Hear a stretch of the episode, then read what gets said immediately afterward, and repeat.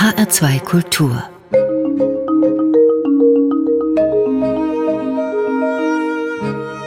Doppelkopf am Mikrofon ist Klaus Walter. Mein Gast heute ist Conny Lösch. Conny Lösch ist Übersetzerin. Wir kennen uns seit über 20 Jahren.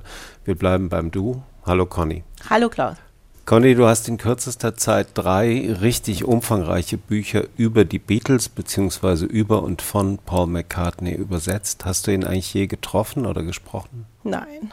Leider nicht. Aber ich war auf dem Konzert. Ich habe ihn in der Waldbühne gesehen. Ich glaube. In Berlin. In Berlin. 2016 könnte das gewesen sein. Also ich habe mich in seiner Nähe aufgehalten und habe auch Freunde dort, wo er in England immer noch viele Monate im Jahr verbringt. Also in Hastings bin ich oft und er lebt in Peace Marsh. Das ist 20 Minuten mit dem Auto mhm. davon mhm. entfernt. Ist Paul dein Lieblingsbeatle? Ja, wobei ich jetzt nicht so ein Fan bin von diesen Paul oder John, Beatles oder Stones Geschichten. Aber wenn wir das Spiel spielen wollen, dann muss ich sagen, ja, Paul ist ganz klar mein Lieblingsbeatle. Warum? Weil er der tollste Songwriter ist. Also als Songwriter finde ich ihn mit Abstand am überzeugendsten, als Musiker und auch das gilt auch für John in, in, auf andere Weise, aber auch als jemand, der in diesem Rock-Business sein Leben auf eine untypische Art und Weise organisiert hat und man hat das Gefühl, da hat er einiges richtig gemacht. Also der hat tolle Kinder, der hatte mit Linda McCartney eine tolle Frau.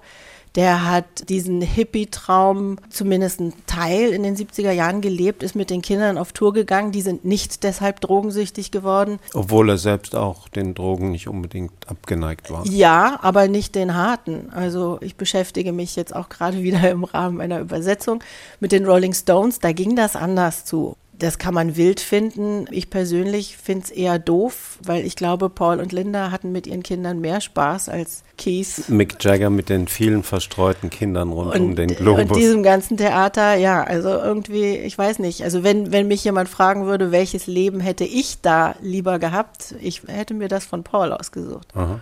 Der Doppelkopf auf HR2 Kultur. Wir reden mit Conny Lösch, die nicht nur Fan ist von Paul McCartney, sondern Conny, du hast in kürzester Zeit, ich habe es gesagt, drei Bücher übersetzt. Das erste besteht gleich aus zwei Büchern und ist ungefähr 12, 13 Kilo schwer zusammen. Es heißt ganz einfach Lyrics, also Texte. Was genau ist es für ein Buch? Paul wurde natürlich immer wieder gebeten, eine Autobiografie zu schreiben und hat da wohl auch unglaubliche Summen angeboten bekommen hat aber gesagt, er hat nie Tagebuch geführt und es würde ihm sehr schwer fallen. Er hat jetzt auch keine Lust, sich nur auf das Autobiografie-Schreiben zu verlegen. Er will weiter Musik machen und Konzerte geben. Er hat alle möglichen Projekte. Er ist ja ein sehr interessierter, offener Typ geblieben. Ja, er hat einfach keine Lust, sich über viele Monate rauszunehmen und sich mit einer Autobiografie, mit dem Rückbesinnen ausschließlich zu beschäftigen.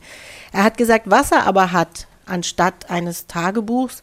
Das sind seine Songs. Und er hat das dann so gemacht, der Verlag hat einen Dichter, ein, eine Person, die sie dafür kompetent hielten, Paul Muldoon ist das, vorgeschlagen. Und Paul McCartney hat sich mit diesem Paul Muldoon getroffen und sie haben Gespräche geführt über die Songs. Und Paul hat sich anhand der Songs an sein Leben, an deren Entstehungsgeschichte erinnert, an Geschichten oder Ereignisse, die irgendwie damit im Zusammenhang stehen. Und das ist sehr interessant. Es ist nicht chronologisch, sondern in den beiden Bänden werden die Songs alphabetisch aufgeführt, was den Vorteil hat, dass man auch einfach mal einen rausgreifen kann. Und die Bände sind mit ganz tollem Bildmaterial, Briefen, Fotos, die bislang auch unveröffentlicht waren. Linda, seine erste Frau, Linda McCartney, als Linda Eastman schon berühmt geworden, als Fotografin auch. Ne? Also genau. sind viele Fotografien von ihr auch in diesem Buch. Ein ganz, ganz tolles Buch, was mir besonders gut gefällt, ist durch dieses so nebenbeihafte, dieses, dieser Plauderton, der da entsteht. Also das ist nicht so eine Textanalyse, dass jetzt genau analysiert wird, was bedeutet bedeutet Eleanor Rigby, was bedeutet Yesterday oder sonst was, sondern er kommt so ins Erzählen und manches wiederholt sich auch und am Ende bekommt man diesen Eindruck, was du am Anfang gesagt hast, ein sehr gelungenes Leben, also nicht nur weil er reich und berühmt wurde, sondern so insgesamt trotz auch der traurigen Aspekte. Linda, seine Frau, ist sehr früh gestorben an Krebs, an Brustkrebs, wie seine Mutter im Übrigen auch. Aber trotzdem hat man den Eindruck, oh, Ja, so kann man ein Leben auch hinbekommen und auch mit 80 noch ein schönes Leben haben. Würdest du sagen, er ist ein Glückskind? Nee, er selbst sagt das über sich, weil er in dem Buch auch immer wieder auf seine glückliche Kindheit zu sprechen kommt. Bevor seine Mutter starb, wie gesagt, als er 14 war, hat er da eine sehr behütete Kindheit gehabt mit sehr vielen fröhlichen und schönen Momenten und Ereignissen. Es gab einen starken Familienzusammenhalt, auch über jetzt das Elternhaus hinaus. In der Hinsicht fühlt er sich selbst als Glückskind, das hat er mehrfach gesagt, im Gegensatz zu John, der das alles nicht hatte und deswegen eben auch ein ganz anderer Typ war. Kannst du das mit John gerade ein bisschen erklären, was in dessen Kindheit so alles passiert ist? Johns Mutter ist auch gestorben. Das hat, äh, als er, er war ein bisschen älter als Paul, aber auch noch Teenager. Er ist nicht bei seiner Mutter aufgewachsen. Der Vater hat die Familie sehr früh verlassen. Das waren auch noch Kriegswirren. Man weiß nicht so genau warum. Der war ein bisschen Hallodri. Andere sagen, er konnte auch gar nicht anders. Auf jeden Fall hat er die Familie verlassen und die Mutter hatte dann einen neuen Freund, war aber noch verheiratet, was die Schwester der Mutter nicht tolerieren wollte. Wir reden jetzt von den frühen 50er Jahren. Die fand, das wäre ein Leben in Sünde und das könnte man einem so kleinen Kind nicht zumuten. Deshalb wuchs dann John bei der sehr strengen Tante auf, Tante Mimi. Tante Mimi. Da gab es dann auch wieder einen Schicksalsschlag, weil der Mann von Tante Mimi, mit dem John sich gut verstanden hat, der starb, als John zwölf war. Da gab es einige ziemlich brutale Einschnitte und eben auch das Gefühl, ein kleines Kind auf jeden Fall verunsichernde Gefühl, äh, von den eigenen Eltern zurückgestoßen worden mhm. zu sein. Also der Vater war weg und die Mutter hat ihn eben zu Tante Mimi gegeben, damit er dort aufwächst. Das macht was mit einem Kind und John war ja bekanntlich ein sehr zynischer, teilweise auch aggressiver, auch sehr intelligenter und witziger und auch liebevoller Typ. Aber viele Leute hatten so im täglichen Umgang ein bisschen Angst vor ihm. Er war nicht anders als Paul, nicht immer höflich. Egal welche Berichte man liest über Paul, sagen immer alle, er ist sehr höflich, er ist sehr freundlich. Ich durfte einen seiner Mitarbeiter kennenlernen, der lange für ihn gearbeitet hat und der gesagt hat, also der ist immer freundlich und immer nett. Also da gibt es keine Leichen im Keller und und kein, in Wirklichkeit ist er ganz anders, sondern er ist so, wie man ihn wahrnimmt. Und er führt das eben immer auf seine glückliche Kindheit zurück. Aber um zu der Frage mit dem Glückskind zurückzukommen, ich glaube, was man da toll finden kann, an ihm bewundern kann und was auch sein Leben so reich gemacht hat, ist, dass er eben immer interessiert geblieben ist. Und das sagt mhm. er auch in diesen beiden Bänden Lyrics, dass er sich nicht wiederholen wollte. Er will immer was Neues machen, er will was ausprobieren. Das mögen manche Leute dann auch mal doof finden, was dann dabei rauskommt. Aber er hat gemalt, er hat auch fotografiert, er hat Reisen unternommen, er wollte nicht immer im selben Studio aufnehmen, er hat sich an andere Orte begeben, er hat immer wieder Zusammenarbeit gesucht mit anderen Musikern, auch mit in den 60er Jahren schon klassischen Musikern das kann ein Leben reich machen, wenn man die Augen und Ohren offen behält und weiter interessiert ist. Ja, das geht auch aus den Büchern, zu den anderen kommen wir ja noch, immer wieder hervor. Also diese Neugier und diese Offenheit für alles Mögliche Neue und auch für jüngere Musikerinnen und Musiker hat er ja auch in den letzten Jahrzehnten, muss man sagen, immer wieder auch die Zusammenarbeit mit denen gesucht. Glückskind hast du so ein bisschen von dir gewiesen. Ich habe noch das Stichwort sonniges Gemüt. Wenn man von jemandem sagt, er hat ein sonniges Gemüt oder sie hat ein sonniges Gemüt, dann schwingt er immer so ein bisschen mit, ja, ist auch ein bisschen dumm vielleicht oder ein bisschen schlicht oder mhm. sowas.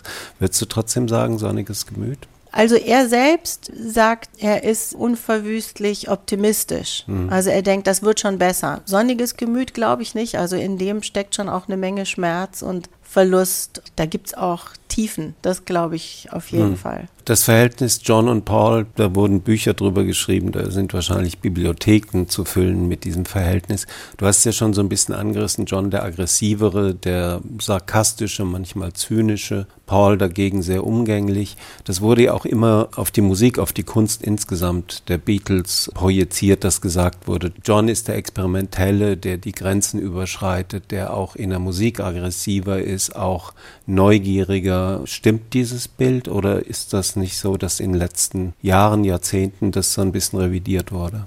Nicht nur da, ich denke, das stimmt auch schon für die 60er Jahre nicht. Also und vor allen Dingen da nicht. Das ist so, was, was sich vom Erscheinungsbild oder vom Gebaren irgendwie als Gerücht fortgesetzt hat. In den 60er Jahren war es vor allen Dingen Paul, der in London gelebt hat. Die anderen sind in die Vororte gezogen und haben sich da einen Villen es gemütlich gemacht. Und Paul war derjenige, der äh, ganz aktiv war in der Theaterszene. Der hat sämtliche Premieren von Theaterstücken besucht. Der hat sich mit Lucio Berio beschäftigt, Stockhausen Briefe geschrieben. Der ging bei Bertrand Russell vorbei, weil er mit dem Philosophen sprechen wollte. Also der war wahnsinnig umtriebig. Der hat mit Godard verhandelt, der mit den Beatles drehen wollte und die anderen hatten aber keine Lust.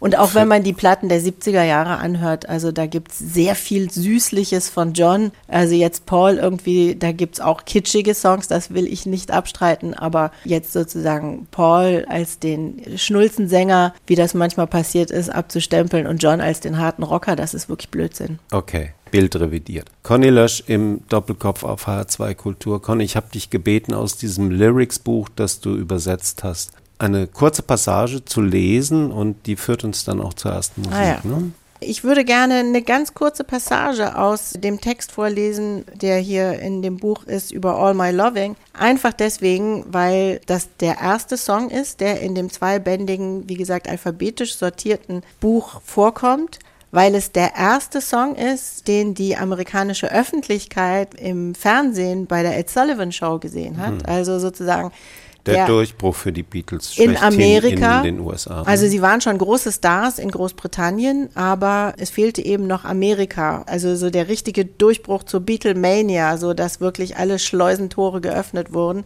Das passierte dann mit der Ed Sullivan Show, als sie dort live zu sehen war. Die Hälfte der amerikanischen Bevölkerung hat es gesehen. Alle haben darüber gesprochen. Und aus einem dritten Grund habe ich mich auch noch für diesen Text entschieden, weil All My Loving der Song war, den ich, ich glaube, mit acht oder neun Jahren als ersten bewusst, als ich habe vorher natürlich Yellow Submarine und irgendwas auch schon mal im Radio gehört, wusste aber nicht, was das ist oder von wem das ist. Aber All My Loving, da habe ich eine Platte genommen, habe die aufgelegt. Zu Hause habe ich die gefunden im Plattenschrank meiner Eltern, habe die aufgelegt und All My Loving hat ja so einen wahnsinnig energiegeladenen Einstieg, dass die Stimme zuerst anfängt. Also man ist auf, mit einem Schlag mittendrin. Ich hoffe, wir werden es gleich hören. Mhm. Und das hat mich so vom Hocker gerissen, dass ich seitdem ein riesen Beatles-Fan bin. So, All My Loving. Wir waren mit einigen anderen Bands auf Tour, wohl noch fünf oder sechs außer uns, weil damals eine allein nicht genug Karten verkauft hätte. In New York traten selbst Buddy Holly, Jerry Lee Lewis, Little Richard, Fats Domino und die Everly Brothers alle an einem Abend in ein und demselben Programm auf. Ich saß im Tourbus irgendwo in Großbritannien, hatte nichts zu tun und dachte, close your eyes. Jane Asher und ich kannten uns zu der Zeit schon und wir waren auch schon ein Paar. Aber ich weiß nicht mehr, ob ich beim Schreiben explizit an sie gedacht habe. Wahrscheinlich spiegelt der Text eher unser damaliges Leben. Wir ließen Verwandte und Freunde zu Hause zurück, gingen auf Tour und erlebten neue Abenteuer. Wenige Wochen nach der Veröffentlichung von Meet the Beatles traten wir in der Ed Sullivan Show auf. Ed Sullivan war uns gegenüber ein echter Gentleman. Er trug immer solche feinen Maßanzüge. Damals gab es in den USA nur drei wichtige Fernsehsender. Und am nächsten Tag haben alle über seine Show gesprochen.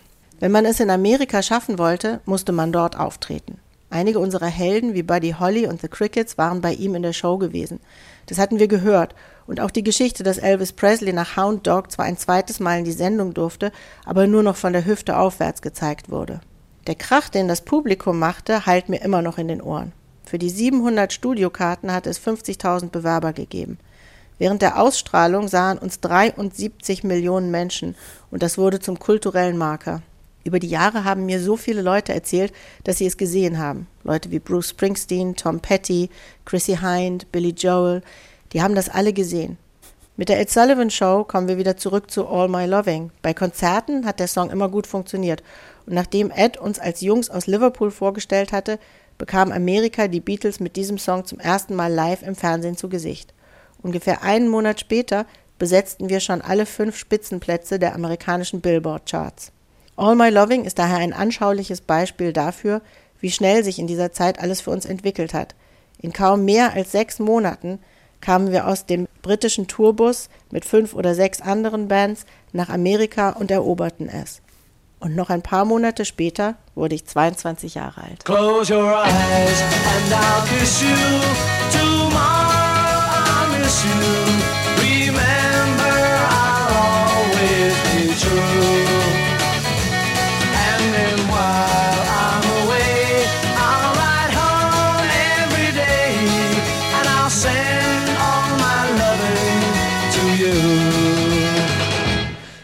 Pretend that I'm kissing the lips I am missing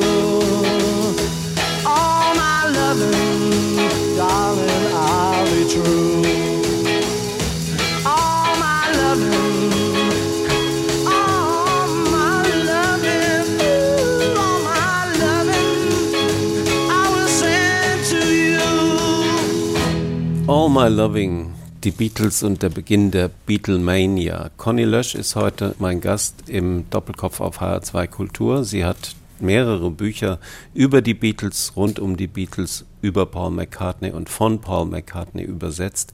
Conny, wir haben dich als Beatles-Botschafterin vorgestellt in der Ankündigung. Kannst du dir diesen Schuh anziehen oder wie findest du Beatlemania-Botschafterin? Ersteres würde mich ehren. Beatlemania-Botschafterin. Ich weiß nicht, ob die Beatlemania eine Botschafterin braucht. Ja, das stimmt. Aber erklär doch mal gerade den Nachgeborenen, du bist ja eigentlich selbst Nachgeborene. Ja. Wie bist du eigentlich äh, zu den Beatles gekommen? Du bist ja locker 30 Jahre jünger als Paul McCartney. Ich habe es gerade angedeutet mit All My Loving war der erste Song, den ich gehört habe und der hat mich einfach mitgerissen. Das muss 1975 Also schon lange nach, 76. nach dem Ende der Beatles. ja, Mhm. gewesen Die sein sich und 70 getrennt haben. ich war in der Grundschule und meine Klassenkameradin, die haben ABBA und sowas gehört. Bay City Rollers war irgendwie angesagt. Und dann habe ich eben diese Platte, die war unbeschriftet. Ich weiß nicht, wo mein Vater die her hatte. Die habe ich in seinem Plattenschrank gefunden und einfach aufgelegt.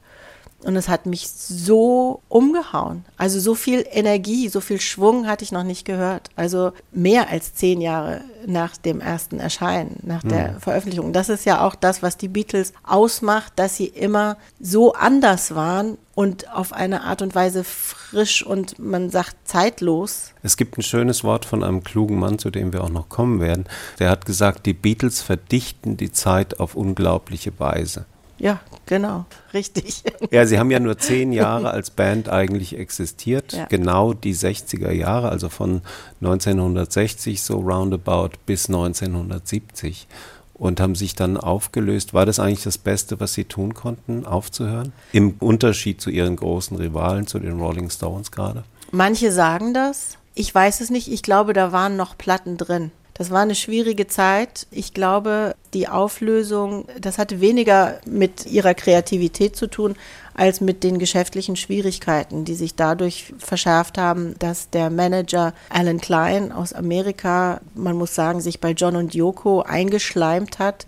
Die wollten ihn dann unbedingt haben, obwohl auch die Rolling Stones schon ganz schreckliche Erfahrungen mit ihm gemacht hatten. Paul McCartney war vehement dagegen. Das hat die entzweit. Der Streit über die Finanzen und überhaupt die prekäre Lage, in die sie gekommen sind, dadurch, dass sie eine Firma gegründet haben, nämlich Apple, die für sie selbst als Plattenlabel fungiert hat, aber wo sie eben auch den sehr ambitionierten Plan hatten, andere unbekannte Künstler zu veröffentlichen, denen eine Plattform zu bieten. Diese Firma haben sie ausgeweitet auf alle möglichen anderen Bereiche noch. Es sollte Bücher geben, es sollte Filme geben, es sollte Mode geben, es gab sogar eine Boutique.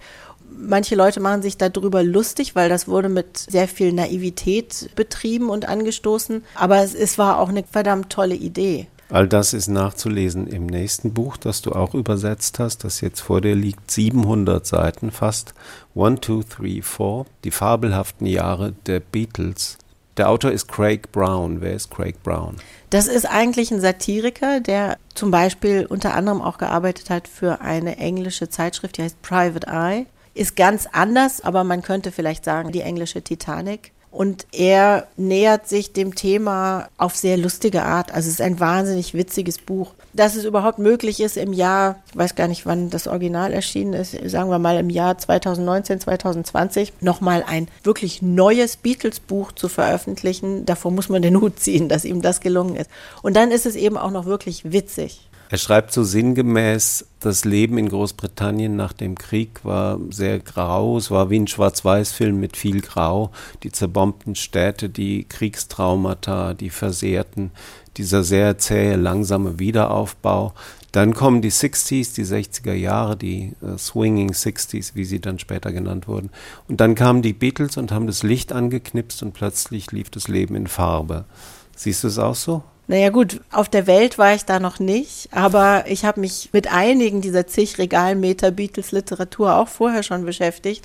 Und das wird sehr häufig so dargestellt und ich, es ist plausibel und ich glaube es auch so. Nach dem Krieg, das erste, was wieder ein bisschen Sauerstoff verbreitet hat bei der Jugend, war mit Sicherheit der Rock'n'Roll aus Amerika und der ist in Großbritannien auch eingeschlagen wie eine Bombe und hat auch die Beatles auf den Plan gerufen. Es gibt mehrere Stellen, wo Paul und auch John zitiert werden, nach Elvis war alles anders. Und es gibt dann wieder andersrum Leute, die sagen, die Beatles und die Beatlemania in Amerika waren eigentlich die Rettung für Amerika, weil sie nach dem Attentat auf John F. Kennedy das eine unglaubliche Depression in dem Land aus, also keine wirtschaftliche, sondern tatsächlich eine psychische Depression in dem Land ausgelöst hat, weil Kennedy auch für sowas wie Hoffnung äh, auf eine bessere Zukunft stand und die durch das Attentat jäh unterbrochen war, dass sich alle wahnsinnig gefreut haben, dass da jetzt mal wieder jemand kommt mit einer energiegeladenen, positiven Botschaft. Ja, das kommt auch sehr gut zum Ausdruck. Die Beatlemania in den USA, die beschreibt äh, Craig Brown auf eine tolle Art und Weise. In den Büchern, Conny, die du übersetzt hast, geht es immer wieder auch um die Herkunft der Beatles. Sie kommen aus kleinen Verhältnissen bis ärmlichen Verhältnissen, muss man sagen. Ringos Familie, Außentoilette und sehr beengte Verhältnisse. Und äh, auch Paul betont das selbst immer wieder, gerade in dem Lyrics-Buch, wenn er so in einer Mischung aus respektvoll und auch ein bisschen ironisch von den vornehmen Leuten spricht, die da oben oder von den Intellektuellen, die so ganz weit weg sind, so wie er das beschreibt, Professoren. Die Milieus sind weit entfernt von ihren eigenen Familien. Und ich hatte den Eindruck, da kommt immer wieder zum Ausdruck die Klassengesellschaft, wie ausgeprägt die in Großbritannien ist. Kannst du das bestätigen? Ja, ich würde auch sagen, das ist sie immer noch. Also in Großbritannien gibt es ja auch äh, das System der Privatschulen. Wer etwas mehr Geld hat, schickt seine Kinder auf eine private Schule. Da gibt es kleinere Klassen, die bessere Ausbildung. Dasselbe gilt fürs Gesundheitswesen. Normale Leute müssen zum National Health Service, der ist kostenlos. Man wartet da aber gerne neun Stunden mit einem schreienden Kind in der Notaufnahme. Das heißt, da hat sich nicht so viel verändert da hat sich seit den nicht. 60ern? Naja, es ist eher, was, denn, was das Gesundheitswesen angeht, ist es, glaube ich, eher schlechter geworden. Da ist die Schere noch, klafft noch weiter. Wer ein bisschen Geld hat, ist privat versichert und bekommt, wenn er irgendwie zum Beispiel eine Krebsdiagnose bekommt, gleich einen Termin. Andere müssen acht Monate warten, bis sie überhaupt geröntgt werden. Also das ist in England tatsächlich sehr ausgeprägt. Dazu kommt, normale Leute oder nicht vornehme Leute haben einen Akzent, den man anhört, wo sie herkommen. Und den Beatles hat man immer angehört, dass sie aus Liverpool kommen. Das kommt super zum Ausdruck in dem Buch von Craig Brown, One, Two, Three, Four, die fabelhaften Jahre der Beatles. Und auch daraus liest du uns jetzt was vor. Das Problem war, überhaupt Stellen auszusuchen, weil das sind wunderbare, frische, kurze Kapitel. Ich habe jetzt einfach mal mich für eine entschieden, weil das vielleicht auch für deutsche Hörer ganz lustig ist äh, und auch ganz tröstlich, weil nicht nur deutsche Hörer von Popmusik die Texte oft falsch verstehen, sondern eben auch englische. Er macht sich hier so ein bisschen lustig oder fasst einfach mal zusammen, was man alles falsch verstehen kann bei diesen Texten. Er fängt an mit Eleanor Rigby. Ich steige mitten im Kapitel ein. Wie viele Beatles-Songs wurde dieser Text häufig nicht nur falsch interpretiert, also der von Eleanor Rigby, sondern von vornherein falsch verstanden. Einige hörten All the Homely People statt All the Lonely People. Andere glaubten, die auf Father Mackenzie folgenden Worte lauteten Darling, it sucks in the nights when there's nobody there. Oder wollten gleich am Anfang gehört haben, Eleanor Rigby picks up her eyes from the church where a wedding has been. Letzteres heißt, Eleanor Rigby picks up the rice from the church where a wedding has been. Da wurde nämlich Reis geworfen. Aber Her Eyes ist natürlich auch fast schon horrortauglich. Und was ist das hier für ein Song? Take the back right turn oder Pay per bag right turn. Als der Songwriter Bobby Hart ihn 1966 zum ersten Mal hörte, glaubte er, die Beatles würden Take the Last Train singen. Als er begriff, dass es Paperback Writer hieß, war es zu spät. Der falsche Text hatte sich in sein Gehirn gebrannt. Drei Monate später wollte er einen Song für die Debütsingle der Monkeys schreiben und nachdem deren Management ihn gebeten hatte, sich etwas auszudenken, das nach den Beatles klang, baute er die falsch verstandene Zeile zu einem Song aus. Take the Last Train to Clarksville beförderte die Monkeys an die Spitze der amerikanischen Charts. In jedem Kopf verbirgt sich ein anderes Beatles-Songbook, weil jeder unterschiedliche Texte hört. Im tiefsten Inneren denke ich immer noch, dass John in Across the Universe von Kangaroo Days A singt. Vielleicht liegt es daran, dass ich das Stück zum ersten Mal auf No One's Gonna Change Our World, einem Wohltätigkeitsalbum zugunsten des World Wildlife Fund gehört habe, für das ausgerechnet der Duke of Edinburgh die Liner Notes geschrieben hatte und auf dessen Hülle ein Panda-Bär abgebildet war. Tatsächlich singt John die keineswegs weniger rätselhaften Worte Jai Guru Deva. Nach der Veröffentlichung von Penny Lane fragten sich viele amerikanische Fans, die den britischen Remembrance Day, den Poppy Day, zur Erinnerung an die Gräuel des Ersten Weltkriegs nicht kannten, warum eine hübsche Krankenschwester Hundebabys, nämlich Puppies, auf einem Tablett verkauft. Und auf der zweiten A-Seite der Single wurde ebenfalls ein Thema voller Missverständnisse behandelt. Jake Rivera, der Manager von Elvis Costello, war lange davon überzeugt, John würde in Strawberry Fields Forever behaupten, mit schönen Klamotten sei das Leben leichter. Living is easy with nice clothes.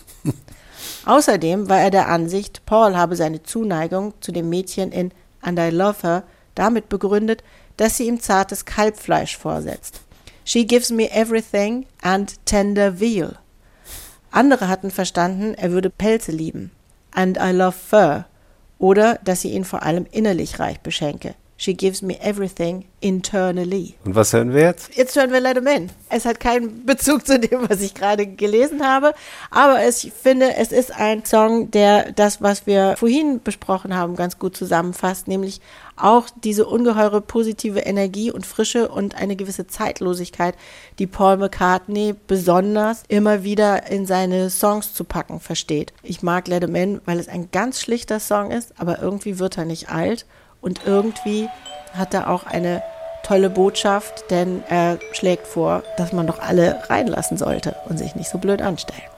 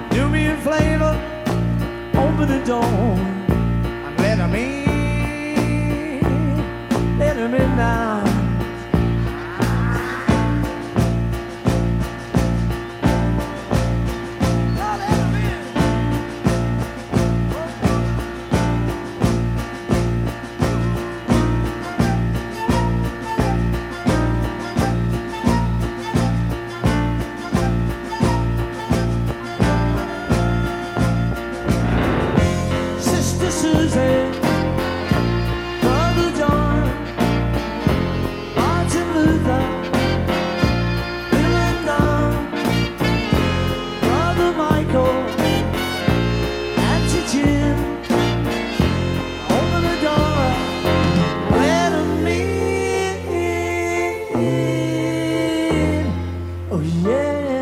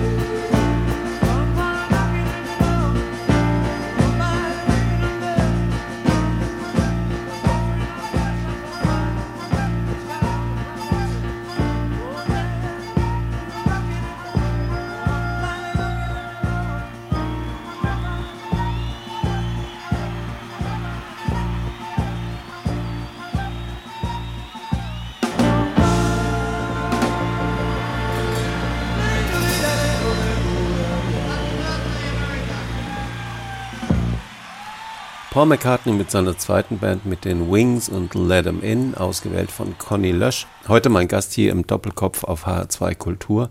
Conny Lösch ist Übersetzerin, hat etliche Beatles-Bücher übersetzt und ist Beatles-Botschafterin, so haben wir sie getauft. Conny, lass uns mal über das Übersetzen im Allgemeinen reden. Wie funktioniert das? Hast du eigentlich dann Kontakt zu den Autoren? Also zu Paul McCartney hattest du keinen Kontakt, das haben wir schon gehört. Aber zum Beispiel zu Craig Brown, der dieses One, Two, Three, Four Buch geschrieben hat, oder zu Paul Muldoon, hast du dann Kontakt zu den Autoren?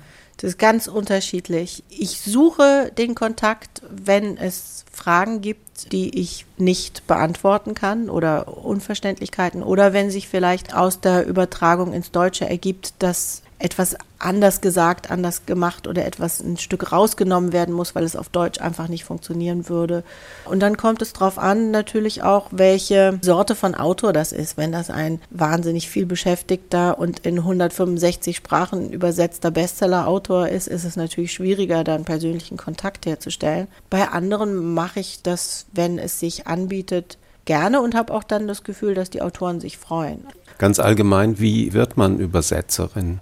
Gibt auch ganz unterschiedliche Wege dahin. Meiner war, ich habe Anglistik studiert, da schon angefangen zu übersetzen. Dann war ich aber erstmal Redakteurin und Journalistin und habe dann aber doch gemerkt, dass die langen Texte mich sehr interessieren und mir großen Spaß machen und das Übersetzen. Und dann habe ich da immer mehr gemacht. Also du bist Autodidaktin quasi. Naja, ich habe Anglistik studiert. Okay. Also ich habe nicht übersetzen. Das ist so eine Frage. Es gibt Studiengänge, wo man das lernen kann. Ja, da scheiden sich die Geister, ob man das überhaupt so vermitteln kann. Das, es ist ein sehr kreativer Beruf und es kommt darauf an, dass man sich einem Text anschmiegen kann und ihn neu schreiben kann. Bist du mal gescheitert da nicht am unbedingt Text? immer Regeln dafür. Naja, das müssen andere beurteilen. Äh, naja, dass hab, du hingeworfen hast? nein. Nee? Nein, ah, ja, also gut. nicht, nicht, weil der Text zu schwierig war. Ein Problem ist natürlich immer Zeit. Wenn man als Freiberufler für unterschiedliche Auftraggeber arbeitet, muss man immer jonglieren. In dem Zusammenhang, man hört ja immer wieder mal, dass der Beruf der Übersetzerin nicht anerkannt ist oder die Anerkennung nicht findet, die diesem Beruf eigentlich gebührt, auch finanziell, stimmt das? Finanziell, ja. Ja, das Ja. stimmt schon. Ja, also es ist jetzt aber auch viel passiert. Wenn man sich anguckt, noch in den 80er Jahren, da gab es auch noch diese Unterscheidung zwischen hoher Literatur und Unterhaltungsliteratur. Und wenn man da zum Beispiel Krimis, wurde gerne die Nase drüber gerümpft. Das hat sich dann natürlich auch auf die Übersetzer übertragen. Die wurden teilweise kaum genannt. Im, ganz im Kleingedruckten tauchte man dann da irgendwo auf. Das war ganz miserabel bezahlt. Und man muss sagen, leider sind da auch eine ganze Menge miserable Übersetzungen dann entstanden unter diesem Geld- und Zeitdruck. Ich will jetzt nicht fragen, was du verdienst, aber kannst du ungefähr so einen, so einen Einblick geben? Du wirst nach Stückzahl, nach Seitenzahl praktisch bezahlt. Oder gibt es eine Es gibt eine Größe, eine festgelegte Größe, das ist eine Normseite und für diese Normseite wird dann ein Honorar vereinbart. Das liegt zurzeit irgendwo zwischen 14 und 25 Euro, so ein Durchschnittsnormseiten-Honorar. 14 Euro ist eigentlich absolut indiskutabel, also egal was für ein Buch, aber ich weiß, dass das teilweise noch so gemacht wird. Also ab 20 Euro wird es so, dass man sich damit blicken lassen kann. Das ist nicht viel Geld. Es kommt immer darauf Also wenn an, ich wie mir eine Seite vorstelle, da würde Ja. ich als mittelmäßig bis äh, halbwegs okay Englisch sprechender, lesender Mensch, würde ich mir vorstellen, dass ich, um eine Seite zu übersetzen, mindestens fünf Stunden bräuchte. Ja, Da hätte ich einen Stundenlohn von hochgegriffen fünf Euro. ja, so ungefähr. Es kommen dann, wenn man Glück hat, ein Buch verkauft sich gut und man hat das im Vertrag, es können noch Tantiemen dazu kommen. Kurz gesagt, äh, es ist nicht besonders toll bezahlt, zumal es eben nicht so ist, dass man da ein Computer, ein literarisches Übersetzen kann man kein Computerprogramm setzen. Es braucht viel Erfahrung, es braucht viel Einfühlungsvermögen, es braucht einen Satz, eine Formulierung im Englischen, gerade was direkte Rede betrifft, kann man nicht wörtlich übersetzen. Da muss man ganz oft Umwege gehen, muss sich überlegen, in dieser Situation, wie würde man das auf Deutsch sagen. Das ist oft was ganz anderes als das, was dort steht. Dafür braucht es dann schon einen erfahrenen Übersetzer oder eine erfahrene Übersetzerin, um das zu machen. Und das sollte sich eigentlich auch in der Bezahlung niederschlagen. Aber es ist natürlich schwierig. Dadurch werden übersetzte Bücher natürlich auch viel, viel teurer als Bücher, die man nicht übersetzen lassen muss, weil sie von vornherein auf Deutsch geschrieben wurden. Conny Lösch, Übersetzerin nicht nur von Beatles-Büchern. Conny, es gab eine aufgeregte Debatte um die Übersetzung von einem Buch von Amanda Gorman, afroamerikanische Lyrikerin. In den Niederlanden sollte dieses Buch eine weiße Übersetzerin übersetzen, also das Buch einer schwarzen Amerikanerin. Das hat ziemlich viel Streit verursacht rund um die Frage, wer darf was übersetzen oder wer sollte was übersetzen, ist vielleicht die bessere Frage. Wie hast du diese Debatte erlebt? Als völlig überzogen und ich glaube, solche Debatten stürzt man sich dann in der Presse immer gerne und behandelt das mit einer Hysterie, die der Sache überhaupt nicht zuträglich ist. Also ich konnte verstehen, warum die niederländische Journalistin das moniert hat. Die hat sich aber längst nicht so scharf geäußert, wie ihr das unterstellt wurde, sondern die hat das einfach mal erwähnt und hat gesagt, es hätte doch auch andere Möglichkeiten gegeben. Soweit hat sie recht. Andererseits muss man jetzt sagen, wenn man das zur Regel machen würde, dann dürften ja schwarze Übersetzer auch nur schwarze Autoren übersetzen. Dann dürfen nur weiße, schwule, weiße, schwule Autoren übersetzen, aber dann darf ein weißer, schwuler Übersetzer ja nicht mehr einen schwarzen, schwulen Autor ja, ja, übersetzen. Wenn, also wenn man es wenn man, so wenn man auf das, die Spitze treibt, wird ja, absurd. das, das hört ja nicht auf. Das nimmt ja gar kein Ende. So, und dann dieses Aufrechnen, das, das wurde dann teilweise so absurd, dass da Diskriminierungserfahrungen gegeneinander aufgerechnet wurden. Also die vorgeschlagene Übersetzerin war zwar nicht schwarz, aber sie war nicht binär, sie war aber eine Frau, aber sie war weiß, Also da wird es dann wirklich absurd. Für mich die entscheidende Frage ist, das wurde dann auch in Übersetzerkreisen, denke ich, eher so äh, diskutiert. Die entscheidende Frage ist ja eigentlich, ist sie eine Übersetzerin? Also mhm. sie ist Lyrikerin. Die Frage ist, kann sie übersetzen als Lyrikerin? Es ist auch ein bisschen ein Trugschluss zu glauben, dass Autoren andere Autoren dann auch automatisch übersetzen können, weil übersetzen ist was anderes als schreiben. Im Vorgespräch, wir haben telefoniert, da hast du so ein bisschen geklagt, gejammert, gestöhnt, dass du an einem Buch von Bob Dylan sitzt, das du übersetzt. Was hat dich da zum Stöhnen gebracht? Naja, Dylan ist, das ist ein Scherzkeks. Das ist ein. ein, ein Als solcher ist er eigentlich nicht äh, berüchtigt. Ne? Nee, ne? naja, ich glaube, im Dylan-Verständnis, der macht auch viel öfter Spaß, als Leute das verstehen. Ja, also ich denke, der wird manchmal viel zu bierernst genommen. Der ist sehr ironisch und der nimmt Leute auch gerne auf die Schippe und der ist auch sehr spielerisch. Der ist auch ein bisschen versponnen. Und das ist schwer zu übersetzen. Ne? Und er hat das Buch, von dem du jetzt gerade gesprochen hast, da hat er sich eine lange Liste mit Songs vorgenommen. Also nicht Songs von sich selber, sondern von anderen, die er aus irgendwelchen Gründen wichtig findet und erzählt etwas davon. Das Ganze heißt The Philosophy of Modern Song bescheidenerweise. Mhm. Ja, da macht er sich alle möglichen Späße. Er macht da sein eigenes Ding draus und das äh, auf eine teilweise sehr verrätselte Art und mit ganz, ganz, ganz viel Freude an Sprache. Und da wird es dann halt natürlich kompliziert. Also mhm. es ist ein tolles Buch, aber natürlich habe ich mir ganz schön den Schädel zerbrechen müssen. Ein harter ja. Job. Bob Dylan, wo wir gerade bei dem sind, der hat die Beatles ja zum Kiffen gebracht. Der hat ihnen Marihuana ja. näher gebracht. Auch das beschreibt Craig Brown sehr interessant und sehr witzig in seinem Buch One, Two, Three, Four. Und was mich fasziniert hat, ist die Rolle, die die Haare der Beatles spielen in diesem Buch. Immer wieder kommt er auf die Haare zu sprechen. Beatles-Perücken, am Anfang die Pomade, dann haben sie sich die Haare wachsen lassen, sagt man heute. Tatsächlich haben sie sie so ganz knapp über die Ohren nur wachsen lassen, was heute. Ja, sie reichten schon über den Rand der Ohren. ja, aber das ist das Entscheidende. Okay, was, was ja. ist so, uh, what's so funny about hair, würde man vielleicht im Englischen sagen? Naja, also erstmal natürlich in den 50er Jahren, der Zweite Weltkrieg war noch nicht lange vorbei und beim, zum Militär kann man mit langen Haaren nicht gehen. Beim Militär gibt es kurze Haare und das muss auch so mhm. sein. Bei der Bundeswehr fällt mir gerade ein, gab es dann, als die Beatles die längeren Haare populär gemacht haben, gab es mal kurze Zeit so eine Art Haarnetz. Ne? Kannst du dich erinnern? Nee. das war jetzt äh, der Hinweis für die jüngeren Hörerinnen und Hörer, dass es sowas mal gab. Okay, aber die Haare bei den Beatles. Ja, das ist natürlich ein Zeichen dafür, dass jetzt die Armeezeit vorbei ist. Die Beatles waren eine der ersten Generationen, die nicht mehr zum Wehrdienst mussten in England. Die konnten die Haare länger wachsen lassen. Andere vor ihnen konnten das gar nicht. Es gab dann natürlich noch mal so eine Zwischenstufe vorher mit der Elvis-Tolle. Das war auch schon eine Haarrebellion auf eine gewisse Art und Weise, aber da waren sie ja hinten und an den Seiten auch noch kurz.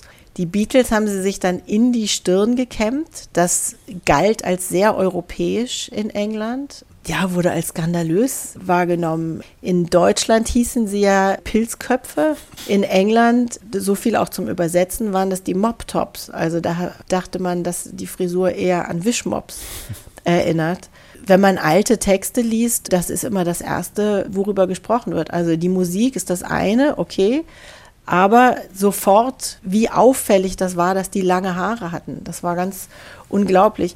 Dazu kommt noch, dass lange Haare natürlich auch die Geschlechterunterschiede so ein bisschen verschwimmen lassen. Die wirkten für damalige Wahrnehmung plötzlich androgyn, ganz mhm. besonders Paul, der ja sowieso so ein sehr, sehr zarte, fast weibliche, mit den großen Augen und den langen Wimpern und fast weibliche Gesichtszüge hat. Das mit langen Haaren, das hat Leute ein bisschen verwirrt das hat Mädchenherzen höher schlagen lassen und zwar auch deshalb, weil sie dadurch weniger bedrohlich, weniger machohaft wirkten. Also mehr wie welche von ihnen selbst, so, mhm. die so ähnlich sind wie sie.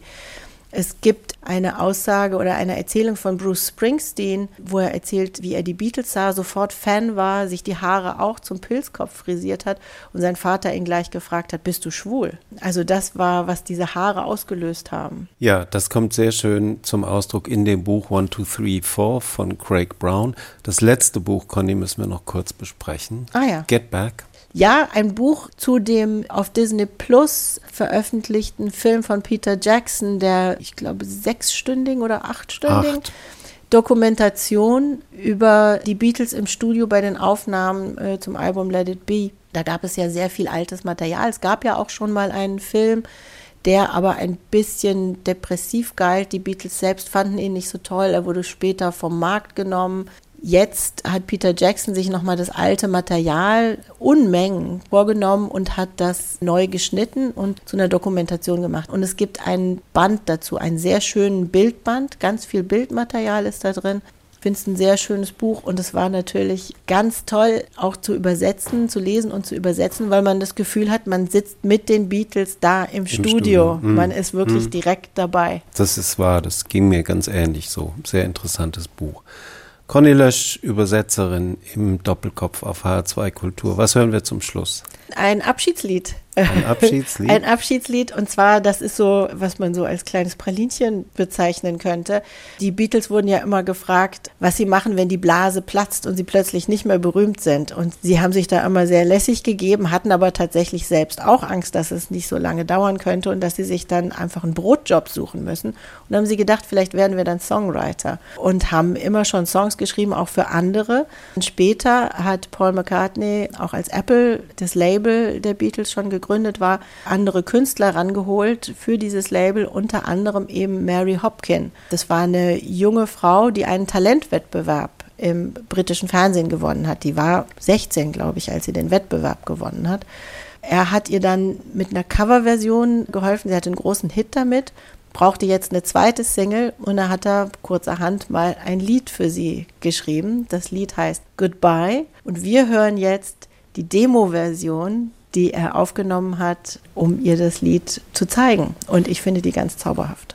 Ich finde es auch zauberhaft. Conny Lösch, vielen Dank, dass du da warst. Danke. Mein Name ist Klaus Walter. Viel Spaß mit Goodbye.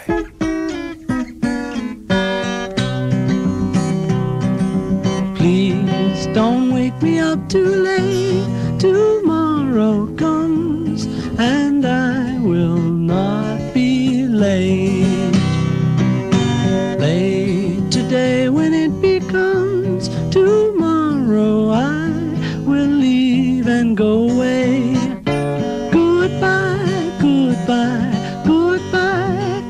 goodbye, goodbye, goodbye, my love, goodbye. Songs that lingered on my lips excite me now and linger